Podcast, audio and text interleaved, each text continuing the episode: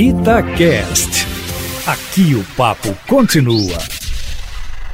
A decisão do ministro do Supremo Tribunal Federal, Cássio Nunes Marques, de considerar os cultos religiosos como atividades essenciais e, portanto, não sujeitas ao isolamento social, é equivocada sob diversos pontos de vista. Em primeiro lugar, contraria a decisão anterior do plenário do Supremo, que já havia dado autonomia aos estados e municípios para estabelecerem políticas de enfrentamento da pandemia. Além disso, significa uma interferência indevida do judiciário em questões puramente técnicas da saúde pública, contaminando o enfrentamento da doença mediante protagonismo indevido de um magistrado. E, por fim, ignora sumariamente que o Estado brasileiro é laico, de modo que as questões religiosas não deveriam pautar políticas públicas. O prefeito Calil age corretamente ao questionar a liminar concedida pelo ministro do Supremo, porém deve obedecê-la até que ela seja anulada por nova manifestação do plenário, o que não vai demorar a acontecer.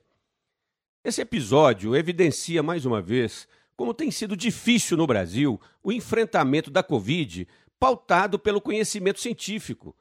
A postura negacionista impregna segmento relevante da nossa sociedade, inclusive parte do judiciário, que insiste em interferir em decisões tomadas por prefeitos e governadores.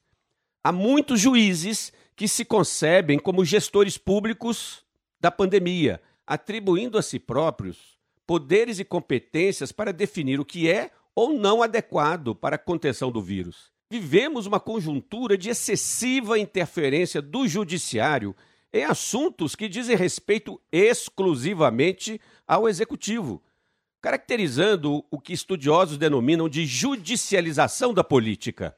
Minha expectativa é de que a decisão do ministro Cássio Nunes Marques seja revertida pelos demais componentes do Supremo Tribunal Federal, não se justifica, nesse grave momento, a liberação de aglomerações em cultos religiosos. Não se trata de atividade essencial conforme pretendida pelo dito ministro. Todas as pessoas que professam uma fé deveriam ser solidárias às medidas de isolamento social.